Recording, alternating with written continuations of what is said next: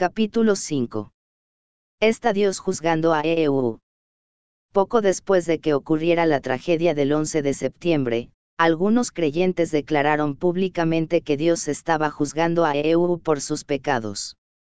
Cuando oí eso, me pude imaginar a Osama Bin Laden en una cueva en algún lugar de Afganistán estando de acuerdo con ellos y pensando que Dios sin duda estaba usándole para juzgar a EU. Vamos, cuando los cristianos atribuyen eventos como este al juicio de Dios, los terroristas son los primeros en decir, amén. Así es. ¿No crees que algo pasa cuando tanto creyentes como terroristas concuerdan en lo mismo? Miles de personas murieron, y muchas familias, amigos y seres queridos se llenaron de dolor. ¿Cómo puede ser eso obra de nuestro Padre amoroso? Lee la Biblia por ti mismo, y verás que dice que Dios no quiere que ninguno perezca. El terrorismo es obra del diablo, y no la obra de nuestro Padre amoroso. También he escuchado a algunos creyentes decir, si Dios no juzga a EU por todos sus pecados, Dios tiene que disculparse con Sodoma y Gomorra. Bueno, permíteme decir con respeto y honor, si Dios juzga a EU hoy, tiene que disculparse con Jesús por lo que él logró en la cruz. Amigo, Dios no está juzgando a Estados Unidos, ni a ningún otro país del mundo hoy. EU y sus pecados ya han sido juzgados. ¿Dónde? En la cruz de Jesús. El pecado ha sido juzgado en la cruz. ¿Qué hay de la evidencia del ardiente juicio de Dios? Pero Pastor Prince, no usó Dios a Elías para invocar el fuego del juicio sobre aquellos que se le oponían. Y no hizo llover Dios fuego y azufre sobre Sodoma y Gomorra. Veamos la historia de Elías. Ocurrió durante el reinado del rey Ocosías de Israel, a quien la Biblia describe como alguien que hizo lo malo ante los ojos de Jehová. Ocosías envió a un capitán con 50 soldados para hacer frente a Elías, que estaba sentado en lo alto de un monte. El capitán gritó a Elías, varón de Dios, el rey ha dicho que desciendas. Entonces Elías respondió y le dijo al capitán de 50, si yo soy varón de Dios, descienda fuego del cielo, y consúmate con tus cincuenta. Y descendió fuego del cielo y consumió al capitán a sus cincuenta hombres. Así que Ocosías envió a otro capitán con cincuenta hombres, y de nuevo, descendió fuego del cielo y los consumió. Ocosías después envió a un tercer capitán con cincuenta de sus soldados, pero esta vez, el capitán le rogó a Elías, y salvó su vida y las de sus hombres. En cuanto a Sodoma y Gomorra, la Biblia dice que el Señor hizo llover azufre y fuego sobre las dos ciudades. Él destruyó las ciudades, y toda aquella llanura, con todos los moradores de aquellas ciudades, y el fruto de la tierra. Interpretar correctamente la palabra. Ajay lo tiene, Pastor Prince una clara evidencia bíblica de que Dios hace llover juicio para castigar a su pueblo. Tienes que entender que se debe interpretar correctamente la palabra de Dios. Cuando leemos la Biblia, tenemos que seguir el consejo que dio el apóstol Pablo a su joven aprendiz Timoteo. Timoteo era un joven pastor de la iglesia en Éfeso, y Pablo le dijo procura con diligencia presentarte a Dios aprobado, como obrero que no tiene de qué avergonzarse, que usa bien la palabra de verdad. Muchos creyentes hoy día están viviendo como si la cruz no marcara ninguna diferencia. Dios quiere que podarnos usar e interpretar correctamente la palabra. Quiere que seamos astutos para usar bien y separar claramente lo que pertenece al antiguo pacto de la ley y lo que pertenece al nuevo pacto de gracia. Quiere que sepamos distinguir lo que ocurrió antes de la cruz de lo que ocurrió después de la cruz, y que entendamos la diferencia que marcó la cruz. Muchos creyentes hoy día están viviendo como si la cruz no marcara ninguna diferencia. Hay un hecho vital que tienes que entender sobre los dos incidentes del ardiente juicio de Dios, ambos ocurrieron en el Antiguo Testamento y antes de la crucifixión de Jesús. No te conformes tan solo con creerme sobre que Dios no hace descender fuego de juicio sobre ti hoy día. Lee por ti mismo lo que Jesús dijo acerca de lo que hizo Elías. ¿Recuerdas cuando Jesús quiso entrar en cierta aldea de Samaria, pero pueblo de aquel lugar no quiso recibirle? Cuando los discípulos de Jesús vieron que la gente rechazó a Jesús, dijeron, Señor, ¿quieres que mandemos que descienda fuego del cielo, como hizo Elías, y los consuma? Y entonces, ¿cómo les respondió Jesús? Les dijo, es una gran idea. Ustedes son verdaderos discípulos que entienden mi corazón. No, claro que no. Lee tu Biblia. Se volvió a sus discípulos y les reprendió con firmeza, diciendo, Vosotros no sabéis de qué espíritu sois, porque el Hijo del Hombre no ha venido para perder las almas de los hombres, sino para salvarlas. Amigo, el espíritu de Jesús en el nuevo pacto de gracia no es el espíritu del antiguo pacto de la ley de los tiempos de Elías. Jesús quiere que tengas la total seguridad en tu corazón hoy de que Él no vino para condenarte o destruirte, sino para salvarte. El diablo viene para robar, matar y destruir, pero Jesús vino para que tengas vida, y vida en abundancia. Aleluya. Tiene en mente también que Dios casi perdonó a Sodoma por la súplica de Abraham. Le prometió a Abraham que si tan solo hubiera diez hombres justos en Sodoma, no destruiría la ciudad por causa de ellos. Después, cuando los ángeles rescataron a Lot, el sobrino de Abraham, vemos que Dios no habría destruido la ciudad si hubiera quedado tan solo un hombre justo, Lot. Observa lo que el ángel le dijo a Lot, date prisa, escápate allá, porque nada podré hacer hasta que hayas llegado a Aliai. Tenían que esperar hasta que Lot estuviera fuera de la ciudad y en la seguridad de otra ciudad llamada Sor. La Biblia dice que el Señor hizo llover azufre fuego sobre Sodoma y Gomorra solo después de que Lot hubiera entrado en Sor. Está diciendo la gente que afirma que el 11 de septiembre fue el juicio de Dios sobre EU que no hay ni tan siquiera una persona justa hoy en EU. Si Dios habría perdonado a Sodoma por tan solo diez personas justas, ¿no crees que las condiciones que nos daría hoy, después de la obra consumada de Jesús en la cruz, serían incluso mejores? Incluso si Dios demandara hoy la presencia de al menos diez personas justas, encontrarías fácilmente millones de hombres y mujeres justas de Dios en EU hoy porque la justicia es un regalo de gracia del Señor, y los creyentes de todo EU están vestidos con la justicia perfecta de Jesús. Amigos, lo que ocurrió el 11 de septiembre no fue un acto del juicio de Dios. Dios no cabe duda de que no es un terrorista y el Hijo del Hombre no vino para destruir, las vidas de los hombres, sino para salvarlas. Filtrar todas las profecías por la cruz. Todas las profecías que recibas hoy se deben filtrar por la cruz. Si recibes una palabra de alguien que te hace recordar los pecados o inculca una expectativa de castigo por los pecados de tu vida, no temas, tan solo tírala por la ventana. No permitas que nadie te diga que algo negativo te ha ocurrido o te ocurrirá debido a tus pecados. Rechaza esas malas noticias en el nombre de Jesús. En su lugar, comienza a recibir las buenas noticias de Jesús. Cuando estés en medio de circunstancias difíciles, sigue creyendo en su amor por ti que fue demostrado en la cruz, y él hará que todo lo que el diablo planeó para mal se tome en algo bueno, y para su gloria. Cuando el diablo te lance limones, Dios los convertirá en limonada para que la disfrutes.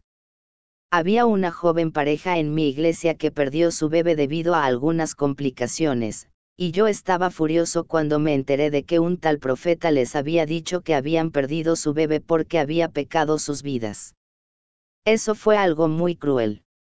La pareja tenía mucho dolor, y en lugar de ser una fuente de ánimo y edificación, ese profeta se aprovechó de la situación para mostrarse profético a costa del precioso pueblo de Dios. Quizá no tengamos todas las respuestas, pero podemos tener la total seguridad de que las circunstancias negativas que a veces podamos experimentar no son obras de Dios, ni castigos por nuestros pecados. Cuando tenemos la seguridad de que Dios está por nosotros y no contra nosotros, podemos creer en la restauración, en el avance y en que nos ocurrirán cosas buenas. Los líderes de nuestra iglesia le dijeron a la joven pareja que el Señor no les estaba castigando por sus pecados. Le recordaron que todos sus pecados habían sido perdonados en la cruz de Jesús. Esto les ayudó a quitar toda la culpabilidad y la condenación que habían cargado en sus corazones.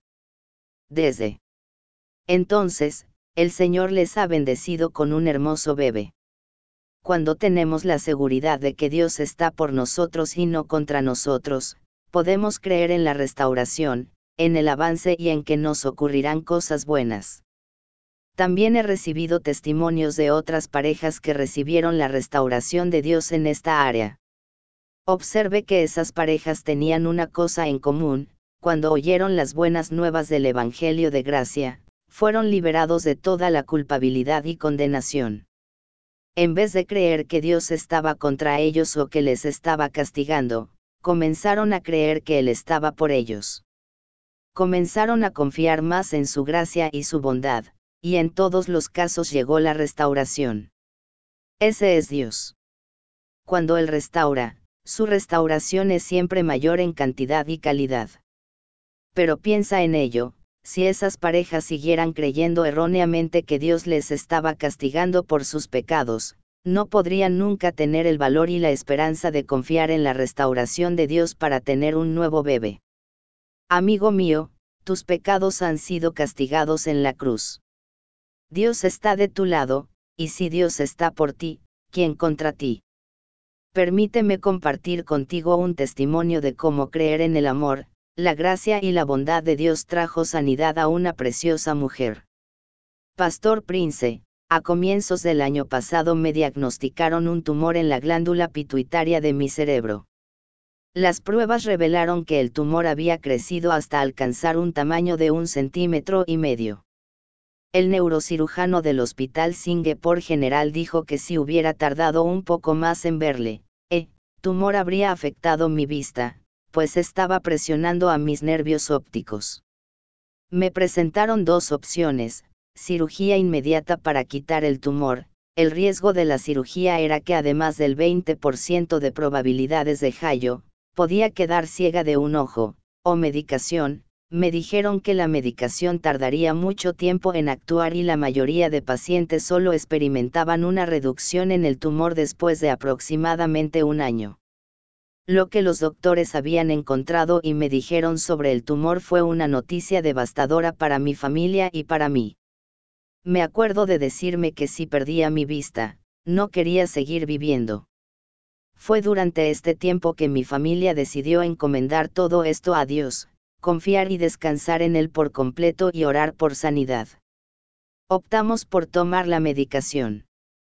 Durante este tiempo, a pesar de querer creer en el amor y la bondad de Dios hacia mí, constantemente tenía preguntas como, ¿me sigue amando Dios? ¿Le importo? ¿Me está castigando por algo malo que he hecho? Debería apretar mis dientes y aceptar la situación. Fue solo cuando una compañera y amiga de mi trabajo comenzó a darme sus sermones en CD para que los escuchara cuando pude acordarme de nuevo del amor, la gracia y la bondad de mi Salvador hacia mí. Y creo que a medida que iba escuchando la palabra predicada en los CD, mi cuerpo comenzó a sanar. Tras un mes de medicación, el nivel de prolactina en mi sangre disminuyó y el equilibrio de sustancias químicas en mi cuerpo comenzó a estabilizarse. Después de otros dos meses, las pruebas revelaron que el tumor se había reducido a la mitad de su tamaño original. Eso me infundió mucho ánimo, y más importante aún, me sentí confiada y segura de que mi Dios estaba haciendo su obra de sanidad en mi cuerpo, que me amaba y cuidaba de mí la suficiente como para saber que estaba sufriendo y para hacer algo al respecto. Las mejores noticias llegaron en agosto cuando las pruebas que me habían hecho revelaron que el macrotumor había desaparecido. El doctor estaba sorprendido y no dejaba de decir que, en la mayoría de los casos, incluso cuando un tumor se había reducido tanto, aún podría haber restos de células del tumor. Pero en mi caso, el tumor había desaparecido por completo, sin rastro de célula alguna del tumor. Las palabras no pueden describir lo agradecida que estoy con Dios. Sí que es Dios quien me ha sanado, pero más importante aún es el hecho de que soy una hija de Dios, y sé que soy la justicia de Dios por lo que Jesús ha hecho en la cruz por mí. Este profundo sentimiento de saber que Dios me ama y se preocupa mucho por mí me hace sentirme segura en mi relación con Dios. Quiero darle toda la gloria y la alabanza a Dios. Hoy estoy como estoy, cenade y en paz, solo por la predicación de las buenas nuevas del Evangelio de la Gracia. Con Niang. Singapur. La definición de David de bendiciones. Si esta señora hubiera seguido creyendo que Dios le estaba castigando por algún pecado, habría apretado sus dientes, aceptado su enfermedad como un castigo y nunca habría buscado la sanidad de Dios. Pero gloria a Dios que Él trajo luz a su situación, y le mostró lo mucho que le amaba. Pero Pastor Prince, no castigó Dios al rey David por su pecado y perdió a su hijo. No olvides que David, al igual que ellas, vivió antes de la cruz de Jesús. Nunca encontrarás un ejemplo de castigo de Dios a un creyente por sus pecados en el nuevo pacto. Estudiemos las escrituras por nosotros mismos y no nos conformemos tan solo con lo que la gente dice. Cuando David pecó contra Dios al cometer adulterio con Betsabé y planeó la muerte de su esposo Urías, se le imputó pecado David y fue castigado. Aunque el castigo estuvo mezclado con la misericordia de Dios, David fue castigado porque estaba bajo el pacto de la ley y no bajo el pacto de la gracia. ¿Sabes a quién describía David cuando dijo, Bienaventurado el varón a quien el Señor no inculpa de pecado? Ya que está claro que se le imputó pecado David, no podía estar describiéndose a sí mismo, como afirman algunos eruditos. No, estaba mirando proféticamente al pacto de gracia. Nos estaba describiendo a ti y a mí, a una nueva generación de personas que están bajo el pacto de gracia. ¿Qué significa no inculpa de pecado? Significa que nunca vuelves a pecar. Murió Jesús en la cruz para liberarnos de cometer acciones pecaminosas o de tener malos pensamientos. Si fue así, entonces permíteme decir con reverencia que Jesús fracasó. Tú y yo sabemos bien que aún podemos ser tentados con malos pensamientos y tentados a cometer acciones pecaminosas, y habrá ocasiones en que fallemos. Puedes mostrarme a un hombre que sea libre de todas las tentaciones y que nunca falla. Amigo mío, cuando David describió al varón bienaventurado como alguien a quien el Señor no inculpa de pecado, quiso decir que incluso cuando ese hombre peque, Dios no le tendrá en cuenta su pecado, ni le castigará por su iniquidad. Demasiado bueno para ser cierto. Por eso David define a este hombre como un hombre bienaventurado, y este hombre bienaventurado somos tú y yo. Hoy, estás bendecido porque el Señor ya no te inculpa de tus pecados. Gracias a la cruz de Jesús, nunca serás castigado de nuevo por tus pecados tus pecados se le imputaron a Jesús, para que nunca se imputaran a ti. Bajo nuevo pacto de gracia que fue sellado con la sangre de Jesús, Dios ya ha juzgado el pecado por completo en el cuerpo de Jesucristo. Esto significa que incluso cuando no alcances los estándares de santidad de Dios, el castigo del pecado no recaerá sobre ti. La paga del pecado es muerte, pero Jesús ya murió por ti tus pecados se han cargado en su cuenta. Hoy, estás bendecido porque el Señor ya no te inculpa de tus pecados. Gracias a la cruz de Jesús, nunca serás castigado de nuevo por tus pecados. Mira lo que dijo Juan, y si alguno hubiere pecado, abogado tenemos para con el Padre, a Jesucristo el justo. No dijo, si alguno hubiere pecado, será castigado por sus pecados. No, bajo nuevo pacto de gracia, Jesús es hoy tu abogado, y como tal te representa ante Dios, y como es Jesús, así eres tú. ¿Es Jesús justo delante de Dios? Sí. Entonces tú también lo eres. ¿Es aceptado delante de Dios? Sí. Entonces tú también. ¿Tiene el agrado de Dios? Sí. Entonces tú también. Ahora bien, la revelación de lo que Jesús ha hecho por ti, te hará querer pecar. Claro que no. De hecho, saber que Él ha llevado tu castigo te hará enamorarte de Él. Te dará la fortaleza para ser libre del pecado. No un gran pecador. Pero Pastor Prince, yo nunca he cometido adulterio ni he matado a nadie. Realmente no he hecho ningún gran pecado. Creo que he cumplido todas las leyes de Moisés. De acuerdo, ¿alguna vez te has alterado con alguien que se metió en tu carril sin poner el intermitente? ¿Alguna vez te has impacientado con tu cónyuge? Si tu respuesta a alguna de estas preguntas es sí, entonces eres un asesino. ¿Y alguna vez has desnudado a alguna mujer en tu mente? Si lo has hecho, entonces también eres un adúltero.